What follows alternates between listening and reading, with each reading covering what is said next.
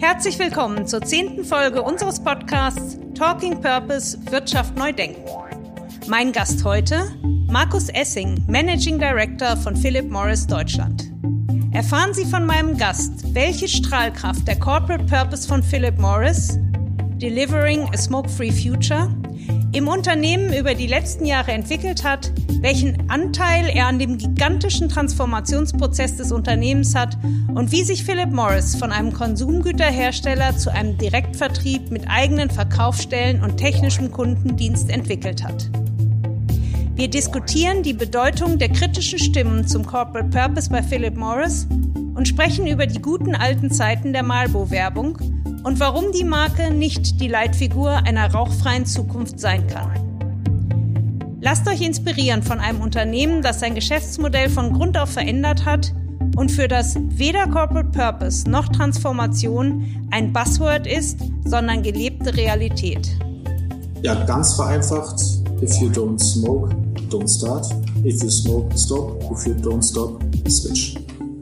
Ähm, so, und das, äh, glaube ich, ist eine einfache Logik, äh, weil wir nicht in der Lage sind, ein risikofreies Produkt anbieten zu können, muss man transparenterweise dazu sagen, die sicherste Lösung ist kompletter Stopp, Tabak- oder Nikotinprodukte äh, zu nutzen.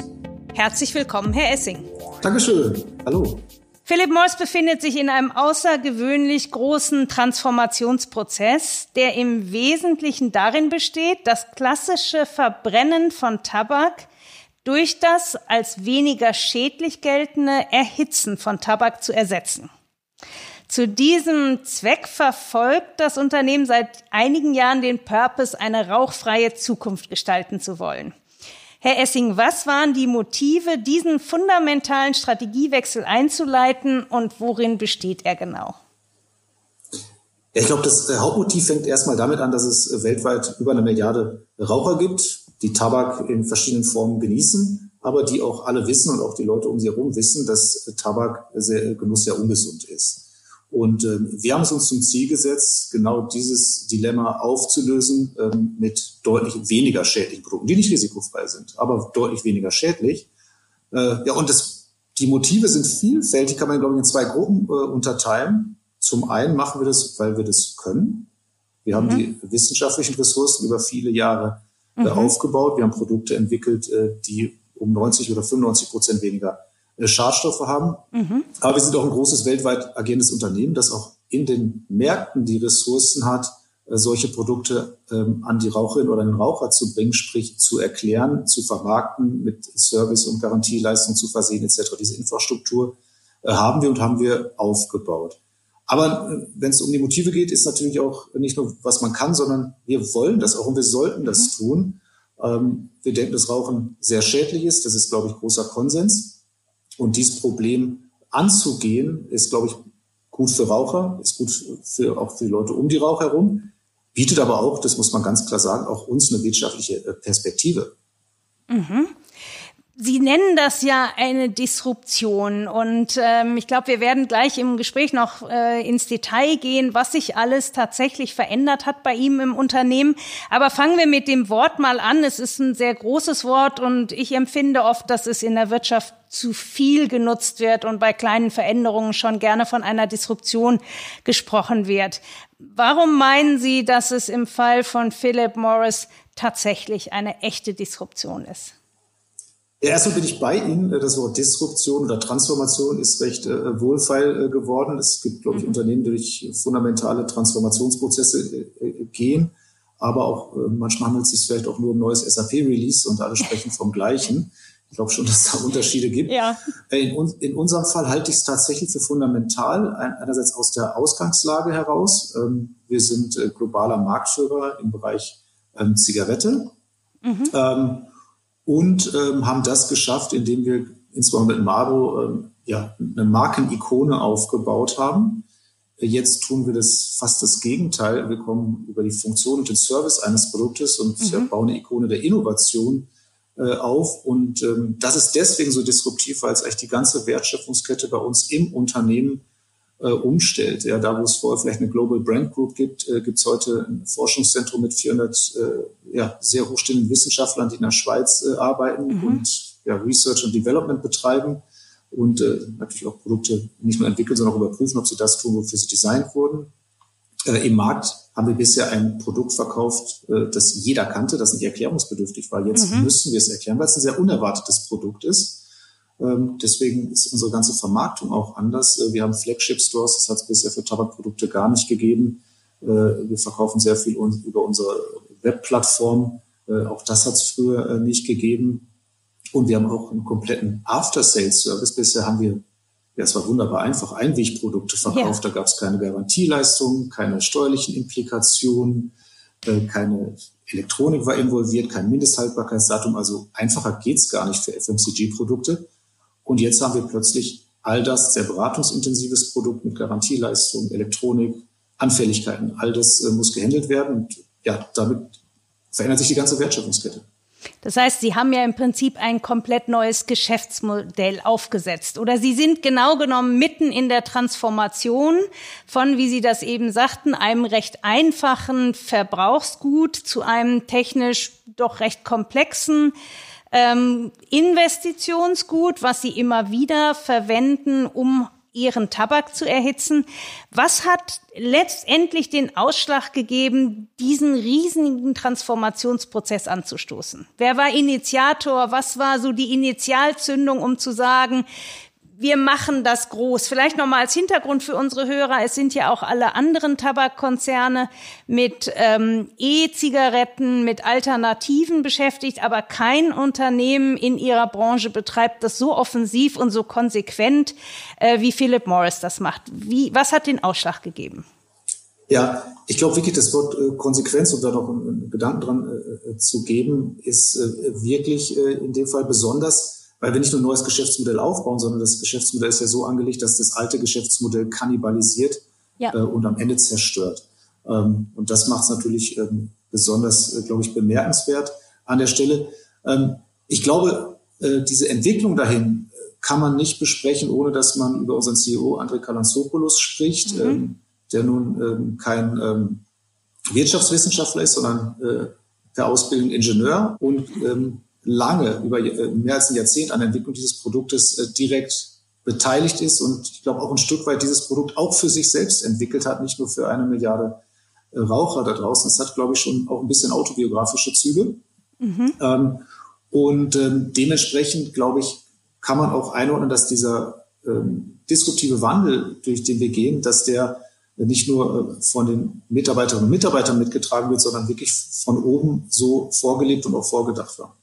Bei der Rügenwalder Mühle hat es viele Jahre gedauert, bis das Unternehmen die ersten vegetarischen Produkte auf den Markt gebracht hat, obwohl seit Jahren daran geforscht wurde und obwohl es auch einen oder mehrere Entwickler im Unternehmen gab, die das seit Jahren machen wollten und auch schon die Kompetenz aufgebaut hatten.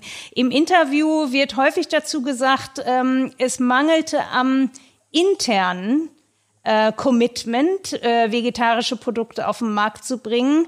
Erst als intern eine größere Mehrheit bereit war, diesen Schritt zu gehen, konnte man tatsächlich mit dem Produkt auf den Markt gehen. Der Rest ist Geschichte. Es ist ein mega erfolgreicher Launch mhm. und ähm, ja. dieses Jahr ist ja Rügenwalder das erste Mal verkaufen sie mehr vegetarische als Wurstprodukte. Das finde ich schon eine Mega-Transformation. Respekt, ja. War das bei Ihnen auch so, dass es intern viele Widerstände gab? Wie, wie muss man sich das vorstellen? Oder hat der CEO irgendwann gesagt, so ist es und wer mit will, kommt mit und der Rest ähm, Pech gehabt? Nein, in unserem Fall war die einzige und größte Herausforderung die technische. Ähm, okay. Produkte zu entwickeln, die weniger schädlich sind, äh, das hat es immer gegeben, beginnen mit dem Nikotinpflaster.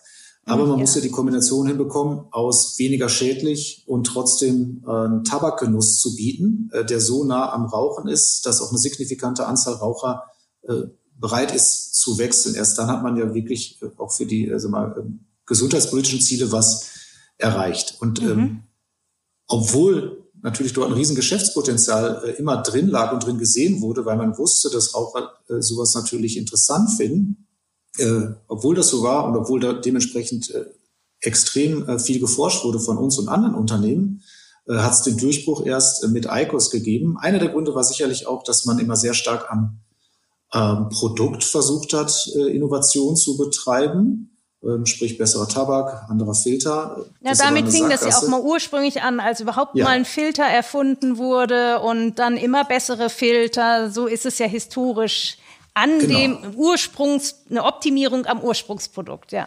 Genau, das sind aber Trippelschritte, die äh, unterm Strich nicht äh, zum Ziel führen, weil irgendwann klar war, zumindest in unserem Unternehmen, äh, wir, können, die, wir können die Innovation nicht am, am, Produkt belassen, sondern wir müssen die Innovation aufs Problem beziehen. Und das Problem ist, dass der Tabak verbrannt wird. Da entstehen mhm. die Schadstoffe. Mhm. Und genau diesen Moment haben wir durch Innovation ausgeschlossen, äh, durch Tabakerhitzung.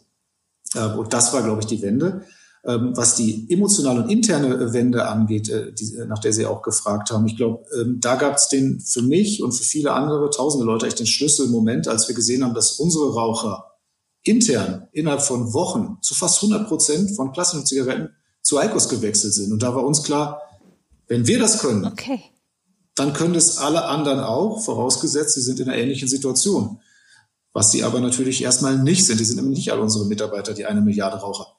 Äh, entsprechend leitet sich sofort der Auftrag ab. Wir müssen die in den gleichen Kenntnisstand versetzen über die ja. Produktvorteile und noch wichtiger fast auch das gleiche Vertrauen in die Produktvorteile äh, uns erarbeiten.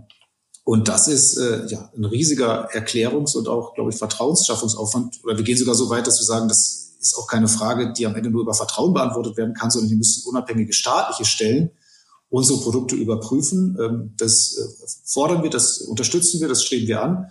Und hier äh, sind ja die Ergebnisse eindeutig. Mhm. Sie verwenden Ihren Purpose ja sehr aktiv in der Kommunikation. Ähm, zum Beispiel letztes Jahr auf dem OMR-Festival hier in Hamburg äh, gab es gleich mehrere Veranstaltungen rund um das Thema Purpose bei Philip Morris.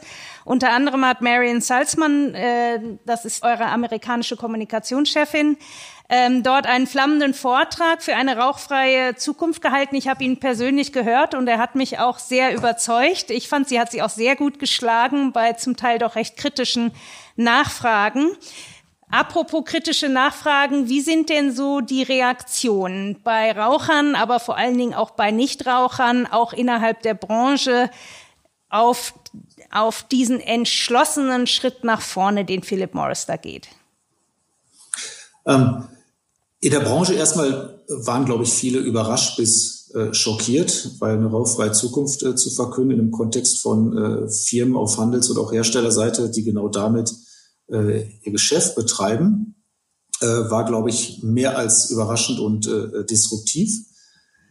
Natürlich sehen insbesondere die nachgelagerten Wertschöpfungsstufen wie der Handel, dass man natürlich auch mit risikoreduzierten Produkten ähm, mhm. nicht nur Geld verdienen kann, sondern auch eine Zukunft viel sinnvoller gestalten kann, als man es vielleicht mit klassischen Tabakwaren ähm, könnte. Also insofern hat sich da, glaube ich, auch der erste Schock äh, in Verständnis umgewandelt. Ähm, aber auch natürlich intern war das äh, erstmal eine riesen Überraschung. Wir haben natürlich alle sehr lange äh, in, in, Kenntnis der Forschungsanstrengungen, die wir unternehmen, auf solche Produkte gewartet. Trotzdem, wenn es dann soweit ist, ist es äh, schon nochmal äh, ja, ein Bruch mit ganz vielen Routinen und Gewohnheiten, äh, die bisher da waren. Sie waren ja auch nicht der Erste mit äh, E-Zigaretten, wenn ich das richtig beobachtet habe, aber doch der erste mit diesem sehr innovativen Konzept des Erhitzens von Tabak. Die meisten E-Zigaretten ursprünglich waren ja über Liquids, also das Verdampfen von Liquids. Mhm. Sie sind einen komplett anderen Weg gegangen und haben gesagt, nein, wir wollen beim Produkt Tabak bleiben, aber der Tabak darf halt eben nicht verbrannt werden, sondern er wird bei uns erhitzt und zwar in dem Gerät der ICOS. Ähm, Warum sind Sie diesen Weg gegangen? Warum sind Sie nicht den Weg der meisten anderen ursprünglich gegangen? Jetzt folgt man ja eher Ihnen, ähm, Liquids zu erhitzen. Äh, grundsätzlich glaube ich, sehen wir es so in auch unserer Vision rauchfreie Zukunft, dass all diese Produkte eine Daseinsberechtigung haben und am Ende auch erforderlich sein werden, um eine rauchfreie Zukunft äh, zu schaffen. Das wird man weder nur mit E-Zigaretten noch nur mit erhitztem Tabak ähm, schaffen. Insofern ist es nur eine zeitliche Reihenfolge, die wir gewählt hatten. Ähm, wir haben als erstes tatsächlich geschafft, erhitzten Tabak ähm, so ähm, ja, mit einer Innovation so auf den Markt zu bringen, äh, dass Raucher dazu wechseln. Aber ähm, die Zukunft sehen wir schon so, dass wir in allen relevanten Kategorien, die gravierend weniger Risiko bedeuten, auch aktiv sein wollen. Äh, und ich denke auch sein werden. Das ist eine Frage der Zeit. Welche Bedeutung hat das der Begriff Purpose? Sie nennen es ja sehr aktiv einen Purpose, den Sie verfolgen, eine rauchfreie Zukunft oder Smoke-Free Future. Die Reaktionen gerade darauf, dass Sie das Ganze mit einem Corporate Purpose belegt haben oder bezeichnen, sind ja sehr unterschiedliche. Welche Erfahrungen haben Sie da gemacht? Eine purpose-zentrierte Transformation nennen Sie das. Ja, also erstmal hat das Wort Purpose oder auch Vision hat ja für viele Unternehmen auch schon äh, eine Historie. Früher war das so, dass irgendwer mit einem Moderationskoffer in einen Meetingraum kam und gesagt hat, Mensch, ihr wisst ja für die Website, wir brauchen noch das Thema Purpose und Vision. Mhm. Äh, dann hat man das äh, vier Stunden gemacht und nebenher die Mails genau. gecheckt und gehofft, dass irgendein allzu, nicht allzu verfänglicher Satz daraus kam. Ich glaube, das haben diese Erfahrungen viele tausend Menschen gemacht. Ja. Und dann ging man wieder über zum Tagesgeschäft und hat versucht, das nächste Quartal erfolgreich und, und, und profitabel abzuschließen. Ähm, bei uns ist es jetzt natürlich so, ähm, dass wir in der komfortablen Situation sind, dass wir nicht irgendwie den Purpose als Sideshow äh, machen müssen, ähm, wie, ja, sondern dass das den, den Kern unserer ganzen unternehmerischen Tätigkeit äh, betrifft. Und dementsprechend ist es sehr hilfreich und sehr leicht auch mit einem Purpose äh, zu arbeiten, weil der einerseits äh, sehr, ich glaube, sehr umfangreich definiert ist, aber trotzdem äh, eine klare Richtung gibt für alle im Unternehmen Beteiligten, aber auch für die Außenwelt. Ähm, es ist, ich glaube, es wird so klar, wo wir hinwollen. Es könnte nicht klarer sein. Äh, und deswegen ist der Purpose in unserem Fall keine ja, Seitenveranstaltung ähm, oder ja, schmückendes Beiwerk, sondern eine ganz klare Ansage für unser eigenes Unternehmen, aber auch für alle, die auf uns schauen oder die unsere Produkte nutzen. Ich durfte Sie ja auch vor einem Jahr ungefähr schon einmal interviewen für unsere explorative Studie, die wir im Rahmen unserer Buchrecherche durchgeführt haben. Und in dem Zusammenhang ist mir auch ganz oft gesagt worden, wie kannst du Philip Morris als ein Beispiel für Corporate Purpose mit in dein Buch aufnehmen? Das ist Tabakindustrie, die werden wohl sicherlich nichts zum Gemeinwohl beitragen, sondern einfach ihren Profit optimieren. Äh, das ging so weit, dass zum Beispiel meine PR-Agentur gesagt hat, die damalige, ähm, wenn du diesen Case in dein Buch mit aufnimmst, werden wir dieses Buch nicht mit vermarkten. Das sind ja doch sehr harsche Kritikpunkte. Ähm, so wie ich es verstanden habe, hat man Philip Morris da teilweise abgesprochen, überhaupt den Begriff Corporate Purpose für sich verwenden zu dürfen. Was sagen Sie dazu? Ja, wir sind natürlich eine kontroverse Industrie, die auch in der Vergangenheit sehr stark kritisiert wurde. Und ich glaube, ähm, da gab es auch berechtigte Teile dabei. Trotzdem, glaube ich, kann man uns ein paar Sachen nicht absprechen. Erstmal, dass äh, jedes Unternehmen und auch jeder Mensch, glaube ich, äh, immer auch eine zweite Chance verdient hat. Ähm, und dass wir diese Chance, glaube ich, auch nutzen. Es mag zwar emotional sehr belohnt sein, uns weiter zu kritisieren und in eine bestimmte Ecke zu stellen. Das wird aber dem, was wir an Forschung und Entwicklung betrieben haben und was wir an risikoreduzierten Produkten nicht nur erforscht, sondern auch auf den Markt gebracht haben, überhaupt nicht äh, gerecht und ist deswegen auch überhaupt nicht im Interesse von einer Milliarde Raucherinnen und Rauchern äh, auf dieser Welt, äh, hier überhaupt nicht mit alten Vorurteilsstrukturen äh, aufräumen zu wollen.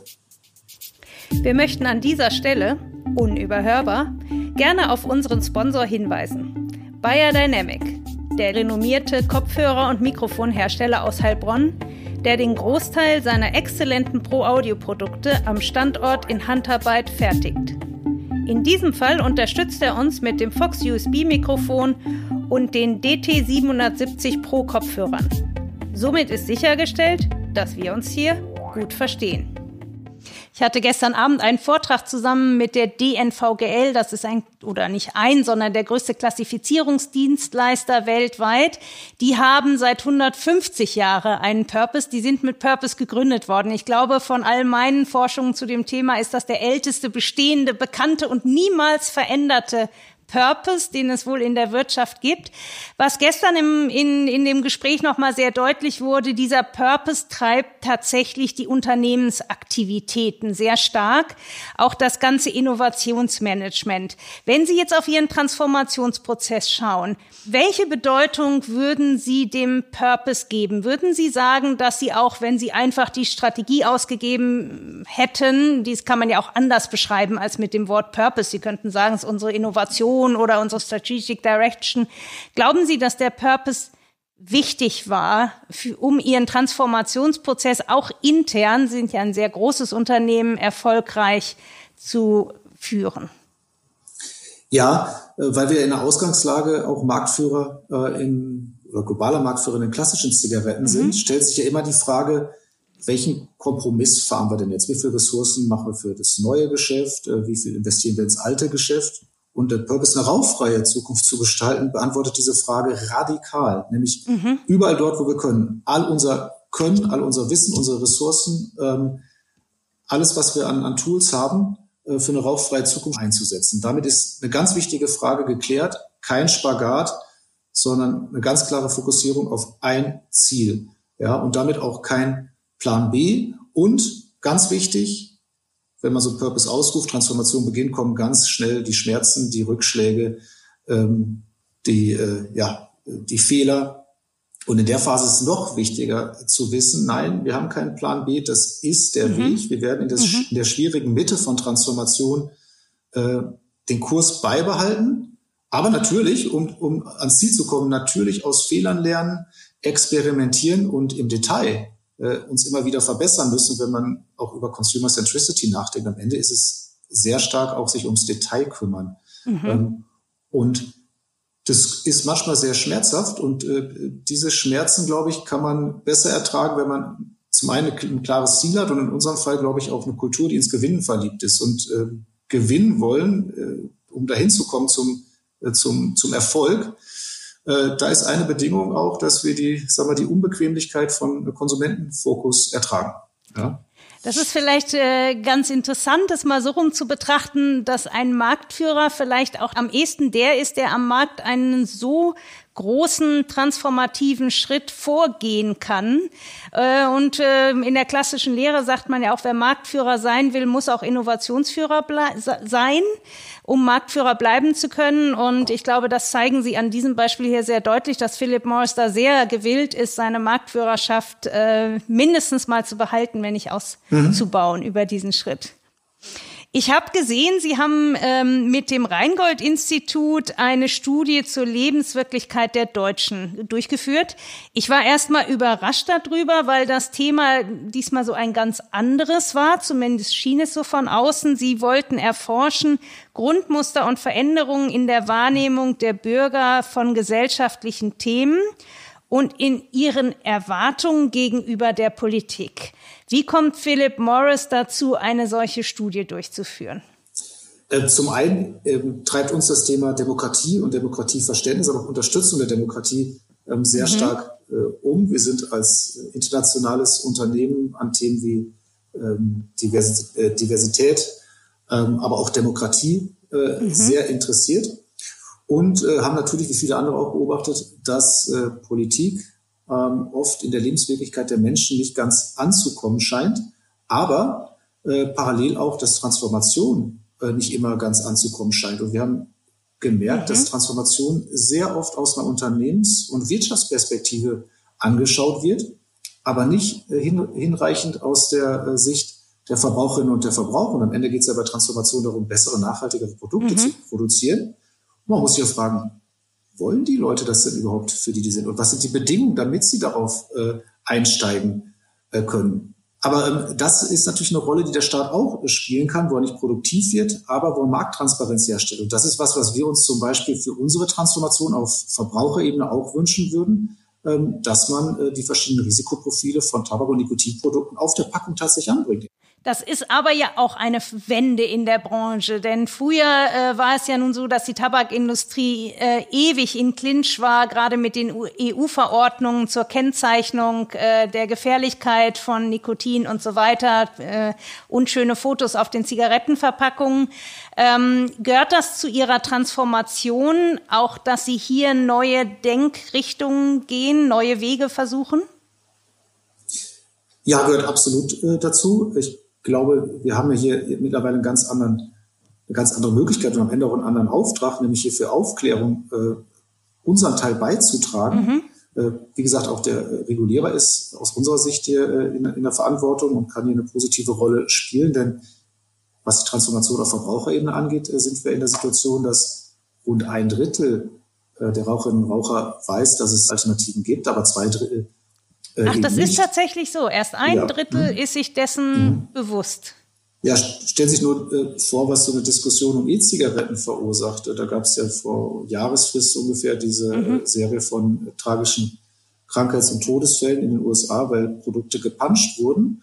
Ähm, das wurde relativ undifferenziert natürlich dann diskutiert. Mhm. Ähm, und ähm, ja, hat dazu geführt, dass es wiederum eine Verunsicherung zu regulär und sorgfältig hergestellten Produkten mhm. gab, die Klar. natürlich wesentlich weniger schädlich sind. Äh, selbst staatliche Stellen wie Public Health England hat schon, als ich in England war, ich glaube, das war im Jahr 2015, ich glaube im April dazu gesagt, die sind 95 Prozent weniger schädlich als Zigaretten, äh, staatliche Stelle. Ähm, und äh, ja, über solche Fakten gibt es dann natürlich plötzlich eine große Verunsicherung. Wie sehen Sie denn das Marktpotenzial für Tabakerhitzer und E-Zigaretten? Ähm, was glauben Sie, ist ein realistisches Ziel oder wie ist Ihre Vision für die Zukunft? Wann gibt es denn keine Tabakzigarette mehr, die klassische Verbrennungszigarette? Ja, unser, ähm, schauen wir mal auf den Weg, den wir gegangen sind. Wir machen mittlerweile fast 25 Prozent unseres Umsatzes mit solchen Produkten. Ich glaube, an vielen Stellen kann man sagen, dass wir so ein Viertel bis ein Drittel unserer Transformation geschafft haben, mhm. vom Verständnis der Verbraucher, das ich gerade erwähnt habe, bis hin zu unseren Umsatzzahlen. Ähm, wir wollen in den nächsten fünf Jahren auf mindestens 40 Prozent vorankommen. Das halte mhm. ich auch für absolut äh, machbar. Aber das Ziel ist, ähm, gar keine Zigaretten mehr zu verkaufen. Ich kann, mir, ich kann nicht genau sagen, wie schnell das äh, gehen wird. Ich mhm. kann nur sagen, je mehr ähm, ähm, Akteure dabei mithelfen, insbesondere auch der Regulierer, mhm. desto schneller äh, wird es gehen. Äh, wir können das, da wir intern, glaube ich, sehr weit vorangekommen sind mit der Transformation, wir können das für unser Haus sehr, sehr schnell umsetzen. Mhm. Welchen Einfluss hat Corona auf die Entwicklung und auch gerade auf die Transformation? Ich habe so Ihre Quartalsberichte gelesen. Im ersten Quartal dieses Jahres waren ja die Meldungen sehr verhalten, so dass sich doch manch einer wahrscheinlich schon Sorgen gemacht hat um seine Aktie. Es hat sich aber dann herausgestellt, dass die Entwicklung, insbesondere die Gewinnerentwicklung in diesem Jahr doch sehr positiv war. Ähm, hat Corona einen Einfluss auf Rauchverhalten, vor allen Dingen auf die Transformation? Konnten Sie da etwas beobachten?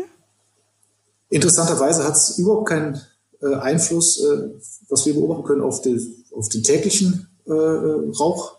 Mhm. Bedarf. Hätte man ja denken können, Lungenkrankheit, dass der eine oder andere den Klimmstängel weglegt. Ja, äh, gar nicht. Ähm, es, äh, ich glaube, es gibt da zwei Tendenzen. Zum einen, dass natürlich man weniger ausgeht, wo man gerne raucht, aber andererseits vielleicht auch ein paar mehr Momente hat, wo man sich mal zurückzieht und ähm, daheim äh, Tabak genießt. Das scheint sich zu nivellieren. Ähm, was für uns natürlich schon eine Herausforderung war, ist, dass wir ICOS im persönlichen äh, Gespräch, Produkttests und so weiter natürlich in unseren Flagship-Stores etc., aber auch durch den Einzelhandel erklärt bekommen. Und ähm, das ist natürlich in Zeiten von Lockdown und äh, Hygienevorschriften und Abstandsregeln äh, teilweise gar Schwierig. nicht äh, möglich gewesen. Hier haben wir dann sehr viele digitale Angebote gemacht, dass man das Produkt nicht nur kaufen kann, sondern auch vier Wochen kostenlos leihen kann, bevor man dann äh, kauft oder es zurücksendet, um zumindest diese persönliche Erfahrung vor der Investition zu ermöglichen. Äh, dadurch haben wir dann am Ende auch in Lockdown-Zeiten wieder ähm, relativ gut es geschafft, auch Raucher ähm, zu ICOS zu bringen. Welche Marktanteilsziele haben Sie intern für ICOS? Ähm, dazu, dazu kann ich keine ähm, Prognosen machen, ähm, weil es äh, aktienrechtlich nicht, äh, nicht zulässig wäre. Schade, ich dachte, ich entlocke ja. Ihnen eine Zahl, aber gut. Ja, wie gesagt, was ich Ihnen sagen kann, ist, dass wir spätestens im Jahr 2025 40 Prozent äh, unseres Umsatzes mit risikoreduzierten Produkten machen wollen. Ja, Jetzt sind ja langsam Ihre Wettbewerber auch aktiver geworden, auch mit dem Thema Purpose. Äh, BAT äh, hat äh, agiert seit März dieses Jahres unter dem Purpose A Better Tomorrow den mit ähnlichen Zielen, wenn man sich damit auseinandersetzt. Ähm, der Purpose ist sogar Teil des neuen Logos. Wie sehen Sie die Wettbewerberaktivitäten und was denken Sie, wie wird sich der gesamte Markt verändern? Ja, freut mich. Äh, äh, BAT ist ähm, die äh, globale Nummer zwei, also ein ganz, ganz wesentlicher Spieler in diesem Markt und ähm, dass die hier in eine ähnliche Richtung arbeiten, ähm, passt ja wunderbar. Ich meine, wir waren bei unserer Vision rauchfreie Zukunft, äh, glaube ich, äh, nicht so bescheiden. Haben aber Nein. im Nebensatz ja zumindest bescheiden dazu Haben ja auch ein bisschen ja. für die anderen mitgesprochen, nicht? Denn wenn genau. äh, zwar sind sie als Marktführer sicherlich einer der ganz Großen, die für eine rauchfreie Zukunft sorgen können, aber wenn die anderen nicht mitmachen, alleine schaffen sie es natürlich nicht. Genau, und wenn man sieht, wie groß der Aufwand ist, äh, spätestens dann haben wir auch bei Bescheidenheit so unsere Momente äh, und äh, freuen uns, äh, wenn andere äh, ja, ähm, in die gleiche Richtung ja. äh, arbeiten. Äh, da betreiben jetzt dann auch keine, äh, glaube ich, äh, Haarspalterei und gucken, ob die unseren Purpose halt kopiert haben. Ich glaube, darum soll es jetzt nicht gehen. Okay. Äh, Philip Morris war immer einer der größten Werbetreibenden. Mit der Transformation verbunden vollzieht sich ja auch eine bewusste Vernichtung von riesigen Brand Equity bei Marken wie zum Beispiel Marlboro. Ich glaube, das ist auch einmalig in der Markengeschichte, dass ein Unternehmen seine eigene, ja nun auch mit viel Geld aufgebaute Marke selber nicht die Marke vernichtet, aber soweit ich weiß, investieren sie gar nicht mehr ins Markenimage von Marlboro. Ähm, sie verkaufen sie natürlich noch, aber sie investieren nicht mehr da rein. Warum nehmen Sie das in Kauf und warum haben Sie nicht zum Beispiel die Marke für den Bereich der E-Zigaretten erhalten? Ähm, ja, zunächst mal muss man fairerweise sagen, wir zerstören ja Marlboro nicht, sondern wir investieren nur nicht weiter, wie Sie dann auch im zweiten Teil der Frage angemerkt haben. Insofern Marlboro ist eine Ikone und wird das sicherlich äh, für, für eine gewisse Zeit äh, auch äh, bleiben. Ähm, aber ganz klar, unser Ziel ist, eine neue Marke aufzubauen, so wie man bei Marlboro wusste, man bekommt ähm, das Beste, was es äh, rund um das Thema Tabakrauchen gibt, äh, ist unser Ziel, äh, für ICOS das Produktversprechen aufzubauen und bekannt zu machen, dass, egal in, um welche Kategorie von risikoreduzierten Produkten es sich handelt, äh, die beste Lösung, das beste Angebot kann ICOS machen. Dieses Vertrauen wollen wir aufbauen. Und da ist ein wichtiger Aspekt natürlich, dass das nicht nur Vertrauen ist, sondern dass das Ganze wissenschaftlich fundiert ist. Ich glaube, die Frage nach der Schädlichkeit von Tabakprodukten äh, kann nicht nur mit Vertrauen mhm. äh, behandelt werden, sondern muss am Ende wissenschaftlich fundiert sein und auch von Dritten, am besten staatlichen unabhängigen Stellen überprüft sein. Äh, und das ist die Stoßrichtung, die wir für ICOS haben. Trotzdem hätten Sie das Ganze ja unter zum Beispiel der Marke Marlboro machen können. Wir haben schon ja. eben über Rügenwalder gesprochen. Die haben dafür keine neue Marke. Da gibt es eine Subbrand für die vegetarischen Produkte, aber es bleibt alles unter Rügenwalder. Sie hätten ja auch sagen können, das ist die neueste Innovation der Marke Marlboro, so wie irgendwann mal eine Marlboro Gold erfunden worden ist und in den Markt gekommen ist.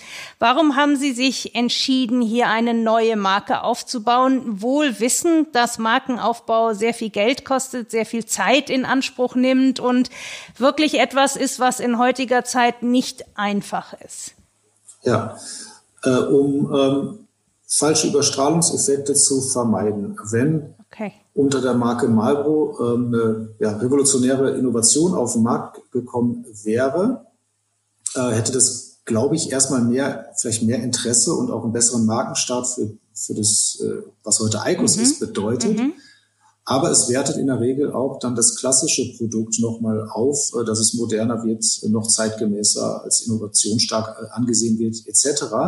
Und damit hätten wir uns den berechtigten Vorwurf ausgesetzt, dass wir äh, versuchen, durch diese Innovation auch die klassische Marlboro einfach als Marke und damit auch das klassische Zigarettenprodukt ähm, ja ungebührlich äh, zu, werblich in den Vordergrund zu rücken. Das heißt, Sie haben wohlwissend den schwierigeren Weg gewählt, ja. um hier auch wirklich eindeutige Signale zu setzen. Ja. Zigarette, Zigarette, Zigarettenmarken waren immer eine sehr emotionale Kategorie, denn der Klimmsteckel an sich äh, ist seit vielen Jahrzehnten ja ein doch sehr vergleichbares Produkt gewesen. Bei Eikos haben sie ganz am Anfang auch auf emotionale Werbung gesetzt. Ich erinnere mich da an Motive, wo man Personen gesehen hat, schön inszeniert und so weiter. Ähm, seit einiger Zeit gibt es ja hauptsächlich äh, funktionale, produktbezogene Werbung. Warum haben Sie da die Strategie verändert? Ähm, weil wir erkennen mussten, ähm, dass einfach hier, was, was das Wissen und das Verständnis für solche Produkte angeht, ein riesen Aufholbedarf ist, äh, wenn man einfach mit äh, Image und emotionaler Werbung arbeitet, äh, ohne dass überhaupt das Produkt verstanden ist, ähm, mag das manchem gefallen. Mhm. Äh, man kommt aber in der Sache äh, nicht weiter. Was wir eigentlich heute sehen ist, wenn wir das Produkt erklären können, ähm, dann ja, wächst erstmal Interesse und das Thema Emotion und positive Erfahrung kommt eigentlich über die Produktnutzung. Mhm. Ja, da muss die Funktion so intuitiv sein, dass sie in den Hintergrund rückt, wie bei jedem technischen Gerät und das Produkterlebnis im Vordergrund steht. Äh, und das schafft eigentlich in unserem Fall dann die Emotion, die auch sehr stark dann äh, von den ja, mittlerweile über eine halbe Million äh, zufriedenen Nutzern auch dann weitergegeben werden. Mhm. Also hier, ist, hier hat sich so ein bisschen die Kette nach hinten verlagert. Mhm. Ähm, aber ähm, das ist Teil äh, des, ja, des Lernens, das wir machen mussten. Mhm. Äh, wie gesagt, wir kamen aus einer sehr emotionalen Markenwelt heraus. Und äh, wenn man dann was ganz Neues macht, äh, fängt man vielleicht erst so mit dem an, was man immer gemacht hat. Man stellt die Emotionen in den Vordergrund. Ja. Äh, das war aber äh, mindestens mal zu früh. Welche Rolle spielen die ICOS Stores bei der Aufklärung, über die Sie gerade gesprochen haben, auch beim Erlernen der Funktionsweise des neuen Produktes. Wie werden die von den Kunden angenommen und welche Rolle spielen sie in der Vermarktung? Ähm, ja, die Eco-Stores äh, bilden ja das ganze Portfolio ab, äh, das wir äh, anbieten, nicht nur ähm, die Icos-Geräte und die ähm, Heatsticks, sondern auch die ganzen Accessoires bis hin zum Ladegerät äh, fürs Auto äh, gibt's ja da das gesamte Portfolio. Aber auch hier vielleicht für einige, die noch nicht in dem in einem Icos Store waren, Sie sagen das gesamte Portfolio interessant aus aus Marketeers Perspektive. Sie hätten ja auch einen Philip Morris Store machen können und tatsächlich ihr gesamtes Portfolio abbilden können. Es hätte dort ja auch klassische Zigaretten geben können. Sie haben sich aber ganz konsequent, auch hier sehr konsequent entschieden, nein, es werden nicht Philip Morris Stores, sondern es werden ICOS Stores. Zwischendurch ein Hinweis in eigener Sache. Wer sich noch näher mit Purpose beschäftigen will, dem empfehle ich unser neues Buch Corporate Purpose, das Erfolgskonzept der Zukunft, wie sich mit Haltung, Gemeinwohl und Profitabilität verbinden lassen. In diesem Buch erläutern wir, was Corporate Purpose ist und warum er ein Unternehmen von Grund auf verändern kann. Sie erhalten einen Leitfaden und jede Menge Praxiswissen, um auf der Grundlage von Purpose ein tragfähiges Geschäftsmodell mit starken Marken und einem überzeugenden Beitrag zum Gemeinwohl entwickeln und implementieren zu können. Ausführliche Fallbeispiele von Marken wie VD, Veleda oder Essity und den Hamburg Towers, die auch schon hier im Podcast zu Gast waren, zeigen auf, wie Unternehmen Purpose in der Praxis erfolgreich umsetzen. Das Buch ist als Softcover und als E-Book überall erhältlich, wo es Bücher gibt. Man merkt aus dem Gespräch, der Purpose ist Ihr Geschäftsmodell. Er treibt das gesamte Geschäft von Philip Morris. Wie ist es Ihnen persönlich damit ergangen? Sie sind zu Philip Morris gekommen, ich glaube, bevor der neue Purpose ausgegeben wurde. Ich denke mir, das hat doch Ihr Aufgabengebiet und auch Ihr Verständnis für Sie als Manager verändert. Heute sind Sie in erster Linie ein Transformationsmanager. Wie haben Sie das persönlich erlebt? Ja, also für mich ist es äh, interessanterweise gar nicht die erste Transformation. Ähm, ich bin auf einem Bauernhof, einem kleinen Bauernhof äh, nahe der holländischen Grenze in Nordrhein-Westfalen groß geworden. Mhm. War der älteste Sohn, vier Kinder.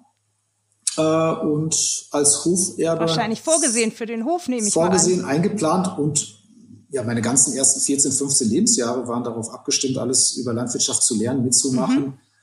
Äh, und bin halt in der Geisteshaltung äh, da groß geworden auch begeistert groß geworden, dass ich eines Tages dort äh, der Bauer sein werde, bis mein Vater mich darüber aufgeklärt hat, dass äh, dort so eine Transformation äh, ansteht hin zu Agrarindustrie etc., mhm. die zu unserem kleinen Bauernhof überhaupt nicht passt, dass es gar keine Zukunft hat. Mhm.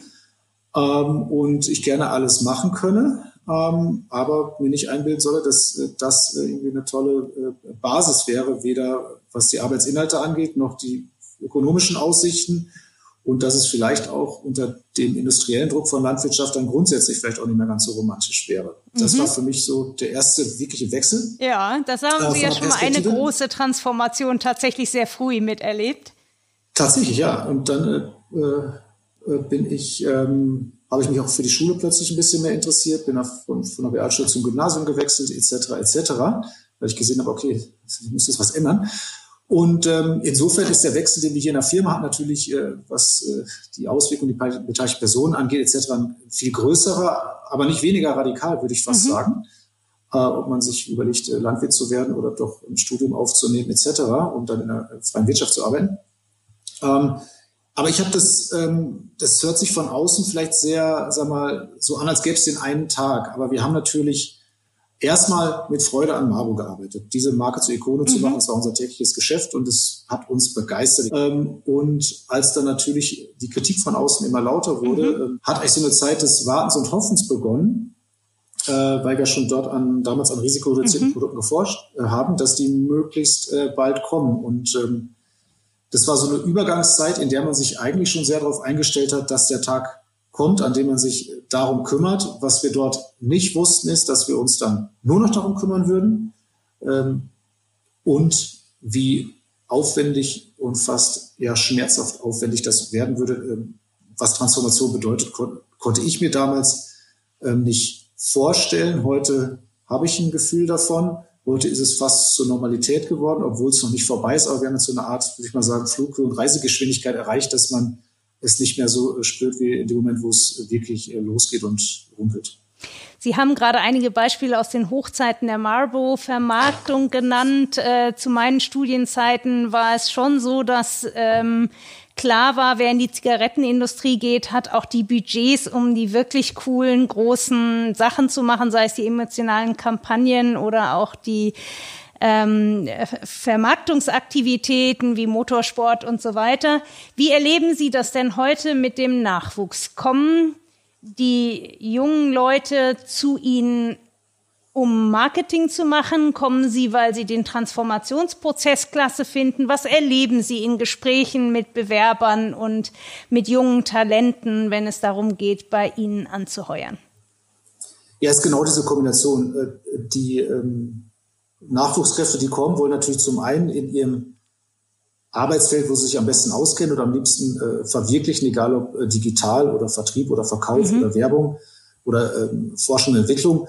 Äh, die wollen natürlich einerseits in diesem Feld arbeiten, aber, und das ist, glaube ich, ein Kennzeichen dieser äh, neuen Generation, die wollen auch wieder, ja, auch wenn wir es jetzt viel besprochen haben, die wollen tatsächlich eine Sinnhaftigkeit, um das Wort Purpose mal anders zu beschreiben, mhm. die wollen eine Sinnhaftigkeit in dem Tun und wollen wissen, wofür mache ich das eigentlich? Und da ist ein Quartalsergebnis äh, nicht sinnstiftend. Nein. Das kann man wieder sagen. Haben Sie denn tatsächlich dann junge Leute, die sagen, ich möchte gerne Teil dieses großen Transformationsprozesses sein? Ich möchte durch meine Mitarbeit auch einen Beitrag dazu leisten, dass wir eine rauchfreie Zukunft haben werden? Ja, kurz und knapp. Ich würde sogar sagen, die meisten äh, sagen Ihnen äh, ganz direkt, ich wäre sonst gar nicht gekommen. Ah ja, okay. Also es ist auch im Employer Branding für Sie ein wichtiger Bestandteil geworden. Absolut. Ähm, und ist ja auch nur fair, weil unsere Zeit geht ja auch komplett und unser Fokus in, in genau diese Transformation und in diese Produktkategorie. Mhm. Äh, wir könnten denen auch gar nichts anderes versprechen. Selbst wenn jemand sagen würde, ich möchte noch mal einen Marlboro Abenteuerfilm drehen, Nee. Gibt's ja nicht mehr. Steht nicht an. steht nicht an, steht nicht auf dem Programm. Dafür steht, und darauf möchte ich noch mal kurz zurückkommen, ja jetzt eine eins zu eins Kundenbeziehung erstmals bei Ihnen an. Ähm, früher wurden die äh, Produkte über eine Vielzahl von Verkaufsstellen vertrieben. Sie hatten nie einen direkten Kundenkontakt mit der konventionellen Zigarette. Jetzt ist es ja so, wenn ich das ICOS-Gerät kaufen will, muss ich mich registrieren. Das heißt, äh, Ihnen sind jetzt namentlich alle ICOS-Raucher also alle ihre Kunden erstmals bekannt. Das hat ihr Geschäftsmodell sehr verändert. Sie hatten vorhin schon mal angedeutet, dadurch sind natürlich auch ganz viele neue Aufgaben auf Sie zugekommen. Ähm, wie erleben Sie das als Konzern jetzt erstmals mit Ihren Kunden in einem direkten Kontakt zu stehen? Was bedeutet das für Sie und für Ihre Vermarktung? Und sehen Sie das als ein Zukunftsmodell vielleicht auch für eine Konsumgüterindustrie oder andere Zweige, die heute gewohnt sind, dass über einen Mittler ihre Produkte vertrieben werden? Naja, zunächst mal ist es eine große Verantwortung. Das geht schon mal mit Datenschutz äh, ja. los äh, den wir, glaube ich, in Europa und auch in Deutschland zu Recht äh, sehr ernst nehmen und wir auch ähm, als Unternehmen. Ähm, vielleicht eine, ein kleiner äh, Nachsatz noch zum Thema, man muss sich registrieren. Äh, das muss man nicht. 80 Prozent unserer ICOS-Nutzer äh, tun dies, aber man kann mhm. ein ICOS-Gerät auch kaufen, ohne sich zu registrieren. Was man machen muss, ist, äh, wie vorhin besprochen, sein Alter nachweisen. Ah ja, ja? Ah, ja okay. Und, mhm. und, wird auch natürlich dazu gefragt, ob man Raucher ist oder Raucherin. Mhm. Ähm, aber es ist erstmal eine große Verantwortung, aber auch eine große eine große Chance, ähm, weil wir natürlich im direkten Kontakt äh, mit unseren ähm, ICOS-Nutzern und Nutzerinnen natürlich auch permanent neue Angebote, neue Informationen etc. Äh, an den Mann und die Frau bringen können. Ähm, das stößt insgesamt auf viel Gegenliebe mhm. ähm, und ist, finde ich, insgesamt eine sehr zielgerichtete Maßnahme. Man muss nicht mehr äh, ja, ein ganzes Land plakatieren, man kann auch direkt die, die kontaktieren, für die es relevant ist. In diesem Zusammenhang haben Sie ja auch einen schönen Dreiklang entwickelt. Was empfehlen Sie Ihren Verbrauchern? Ja, ganz vereinfacht. If you don't smoke, don't start. If you smoke, stop. If you don't stop, switch. Ähm, so, und das, äh, glaube ich, ist eine einfache Logik, äh, weil wir nicht in der Lage sind, ein risikofreies Produkt anbieten zu können, muss man transparenterweise dazu sagen, die sicherste Lösung ist ein kompletter Stopp, Tabak- oder Nikotinprodukte äh, zu nutzen. Realistischerweise wissen wir aber auch, ähm, dass das äh, für 80, 90 Prozent der Raucher äh, nicht in Frage kommt. Ähm, mhm. Und hier entsteht ein dritter Weg, ähm, nämlich äh, zwischen Schwarz und Weiß auch noch ein risikoreduziertes Produkt zu haben. Haben Sie schon Erkenntnisse darüber, wie viele ehemalige Raucher, die dann zum Beispiel auf die ICOS gewechselt sind, in dann mit einer gewissen Frist ganz aufgehört haben zu rauchen? Oder erleben Sie es eher, dass Sie dann bei der ICOS wirklich ankommen und sagen, Mensch, das ist ein gutes Ersatzprodukt und ich möchte halt gern weiter rauchen und dabei bleiben? Ähm, ich habe jetzt da keine statistisch belastbaren Zahlen, aber von dem, was man so aus vielen Gesprächen äh, und Erlebnissen im Markt mitbekommt, ist es schon so, dass auch äh, dann ICOS-Nutzer sagen, jetzt habe ich ganz aufgehört. Und mein persönliches Bauchgefühl sagt mir, diese, dieser Prozentsatz ist sogar leicht höher mhm. als im normalen Zigarettenmarkt. Mhm. Da darf man zwei Schlüsse nicht draus ziehen. Zum einen ist ICOS deswegen kein Device, äh, das beim Aufhören hilft. So sollte man das überhaupt nicht verstehen. So wollen wir das auch gar nicht vermarkten. Mhm.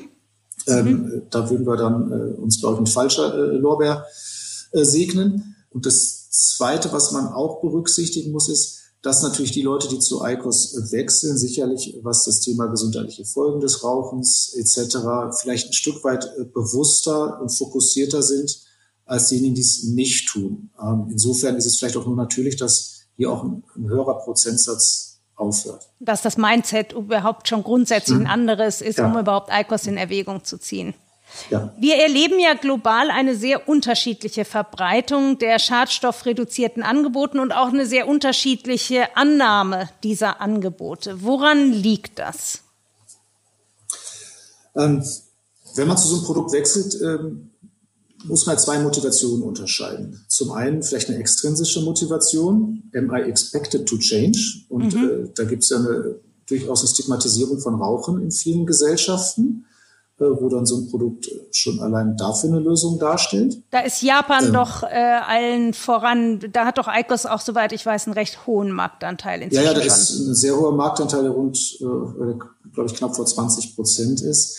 Ähm, da ist es gar nicht die Stigmatisierung des Rauchens, sondern da ist noch ein dritter Aspekt, nämlich der, ähm, dass man natürlich in dieser Wir-Gesellschaft von Japan mhm. ganz, ganz viel Rücksicht auf seinen Mitmenschen nimmt. Mhm. Und äh, da ist es ganz wichtig, dass man zum Beispiel nicht nach Zigarettenrauch riecht, was mhm. bei Eikos äh, nicht der Fall ist. Mhm. Äh, und das ist da eine ganz, ganz wichtige Motivation äh, zum Beispiel. Da geht es auch um die Hygienefaktoren, mhm. die sozusagen ja, ähm, Seitenkonsequenzen dieser Entwicklung sind, die eigentlich darauf abzielt, ein risikoreduziertes Produkt zu machen, aber es ist auch gleichzeitig deutlich geruchsreduziert. Ja. Und das hat in Japan auch dann viel zum Erfolg beigetragen. Aber die andere Motivation zu wechseln ist natürlich, ähm, weil es besser ist, für mich. Und äh, der, der folgen natürlich äh, gerade in unseren Gesellschaften, wo die Leute jetzt nicht das Gefühl haben, als Raucher stigmatisiert zu sein, die folgen eher dieser Motivation. Mhm.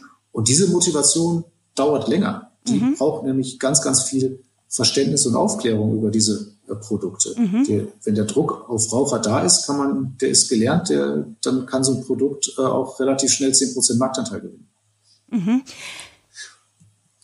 Und äh, vielleicht noch ein paar andere Aspekte dazu. Es geht natürlich auch um Innovationsoffenheit. Es gibt Gesellschaften, mhm. in denen sind Innovationen und neue Dinge per se erstmal gut. Mhm. Ja, das ist, man will was Neues, man will sich äh, äh, ähm, ja, äh, entertainen mit, äh, mit Technik, mit Innovation.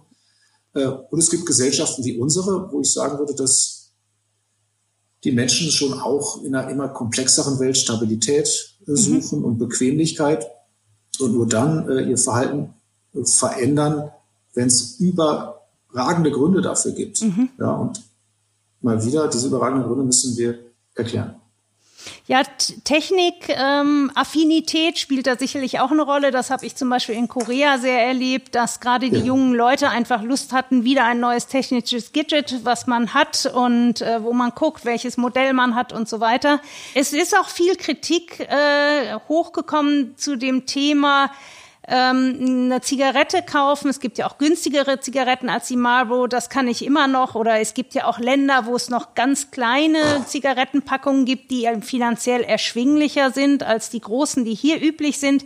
Nun muss man ja, um eine weniger schadstoffbelastete Alternative konsumieren zu können, bei Ihnen erstmal die ICOS kaufen. Und nun gibt es da ja auch Stimmen, dass es heißt, das ist wieder ein Privileg der Besserverdienenden, sich gesünder oder gesünder leben zu können.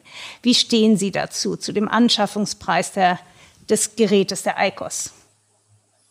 Ich, ich kann erstmal diese Fragen absolut nachvollziehen, weil wir haben ja gesagt, unser Purpose, unsere Vision ist rauchfreie Zukunft und das war jetzt nicht geografisch eingegrenzt. Wir sind mittlerweile in über 50 Ländern. Mhm. Da sind wir wieder bei dem Thema, dass wir vielleicht so ungefähr bei einem Viertel oder Drittel sind. Ähm, das kann nicht das Ende sein. Vielleicht die acht oder neunte Jeanshose, ähm, eine absolut sinnvolle Investition, wenn man sonst rauchen würde. Aber in aller Ernsthaftigkeit muss man natürlich auch sagen, dass das Gerät so aufwendig ist, ähm, dass wir es gern oder dass es, dass wir ja in, in einfachere und simplere Technik investieren müssen, die auch äh, in Ländern, die jetzt vielleicht nicht zur OECD mhm. gehören, äh, dass wir dort auch Markterfolg haben können, wenn es denn dort auch erlaubt ist. Wir stoßen dort auch oft immer noch an mhm. Regulierungsgrenzen, die äh, nur für die klassischen Produkte ähm, ja, äh, Markteintritt vorsehen, äh, aber nicht für, für solche Innovationen. Das, aber das soll alles gar keine Ausrede sein. Äh, wir arbeiten mit Hochdruck dran, ähm, dass wir auch für Gesellschaften, die in einer anderen Kaufkraftsituation sind, in einer anderen Regulierungssituation sind, eine andere Infrastruktur, was Elektrik und Elektronik angeht, dass wir auch dort äh, am Markt erfolgreich sein können. Das muss der Anspruch sein, ist er auch. Corporate Purpose ist in aller Munde. Sie hatten das schon mal vorher kurz angedeutet. Ähm, es ist bei vielen aber doch Marketing-Bass. Es ist ein schöner Spruch, eine schöne kommunikationswirksame Botschaft. Ähm, wie stark schätzen Sie persönlich die Stahlkraft des Konstrukts Purpose ein, jetzt mal unabhängig von Philip Morris, sondern für die Wirtschaft insgesamt. Sie haben jetzt ein sehr spezifisches Thema auf Ihre Agenda gesetzt, aber es gibt ja viele Themen, die ähm, einer Hinwendung bedürfen. Welche Rolle kann ein Corporate Purpose dabei spielen oder um das ein bisschen noch zu erweitern, in welcher Verantwortung sehen Sie auch die freie Wirtschaft dort ihren Beitrag zu leisten zu der Lösung der großen gesellschaftlichen Themen? Na, zunächst mal glaube ich, dass die freie Wirtschaft äh, die einzige Kraft ist, egal ob mit etablierten Unternehmen oder mit Startups, die die großen Probleme äh, lösen mhm. kann. Äh, mhm. Ich glaube, da darf man nicht darauf warten, dass ein Staat produktiv wird oder dass NGOs plötzlich äh, produktiv werden. Ich glaube, ähm, oder dass Verbraucher ähm, selber innovativ äh, werden. Das, das kann man, das kann man alles nicht, äh, glaube ich, so als realistisch erwarten. Mhm.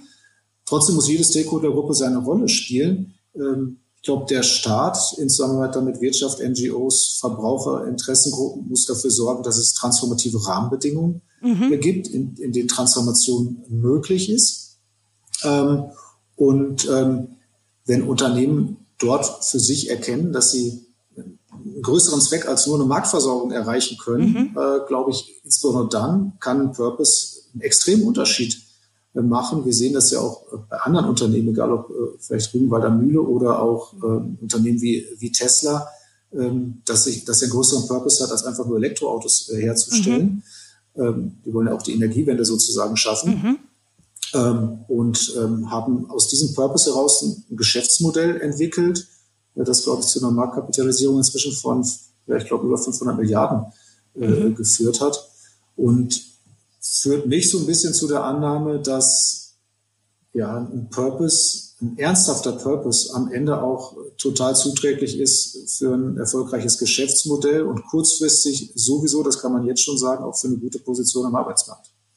Jetzt haben Sie ja einen wirklich sehr, sehr merkfähigen, nachvollziehbaren und transparenten Purpose entwickelt mit rauchfreie Zukunft gestalten. Ähm, was sind denn Ihre Top drei Tipps für Manager, Inhaber, Verantwortliche, die einen großen Transformationsprozess vor sich haben und über Corporate Purpose nachdenken. Wie kommt man zu so einem Corporate Purpose und wie schafft man die interne Transformation, um dann auch extern den großen Schritt zu schaffen? Was wären so Ihre drei Top-Tipps? Ähm, also erstmal glaube ich, dass so ein Purpose, wenn man ihn ja nach innen und außen äh, gleichermaßen gut kommunizieren kann und möchte, dann muss er erst erstmal ernst gemeint sein und wirklich zum Unternehmen passen.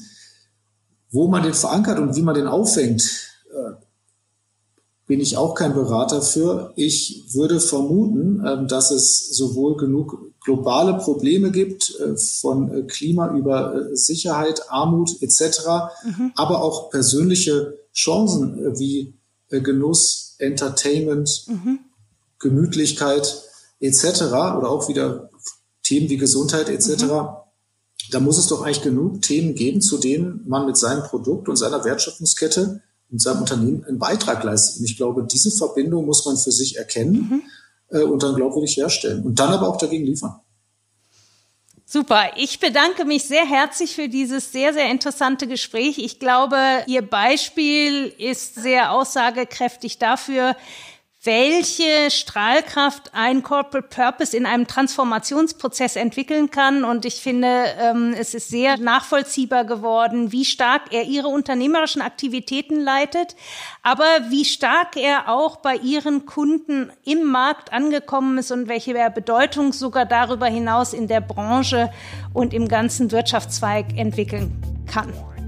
Ich bedanke mich sehr herzlich für das Gespräch und äh, wünsche Ihnen weiterhin viel Erfolg bei der Realisierung Ihres Purpose, gemeinsam eine rauchfreie Zukunft zu schaffen. Vielen Dank. Danke, den Erfolg können wir gut brauchen und äh, bedanke mich fürs Gespräch.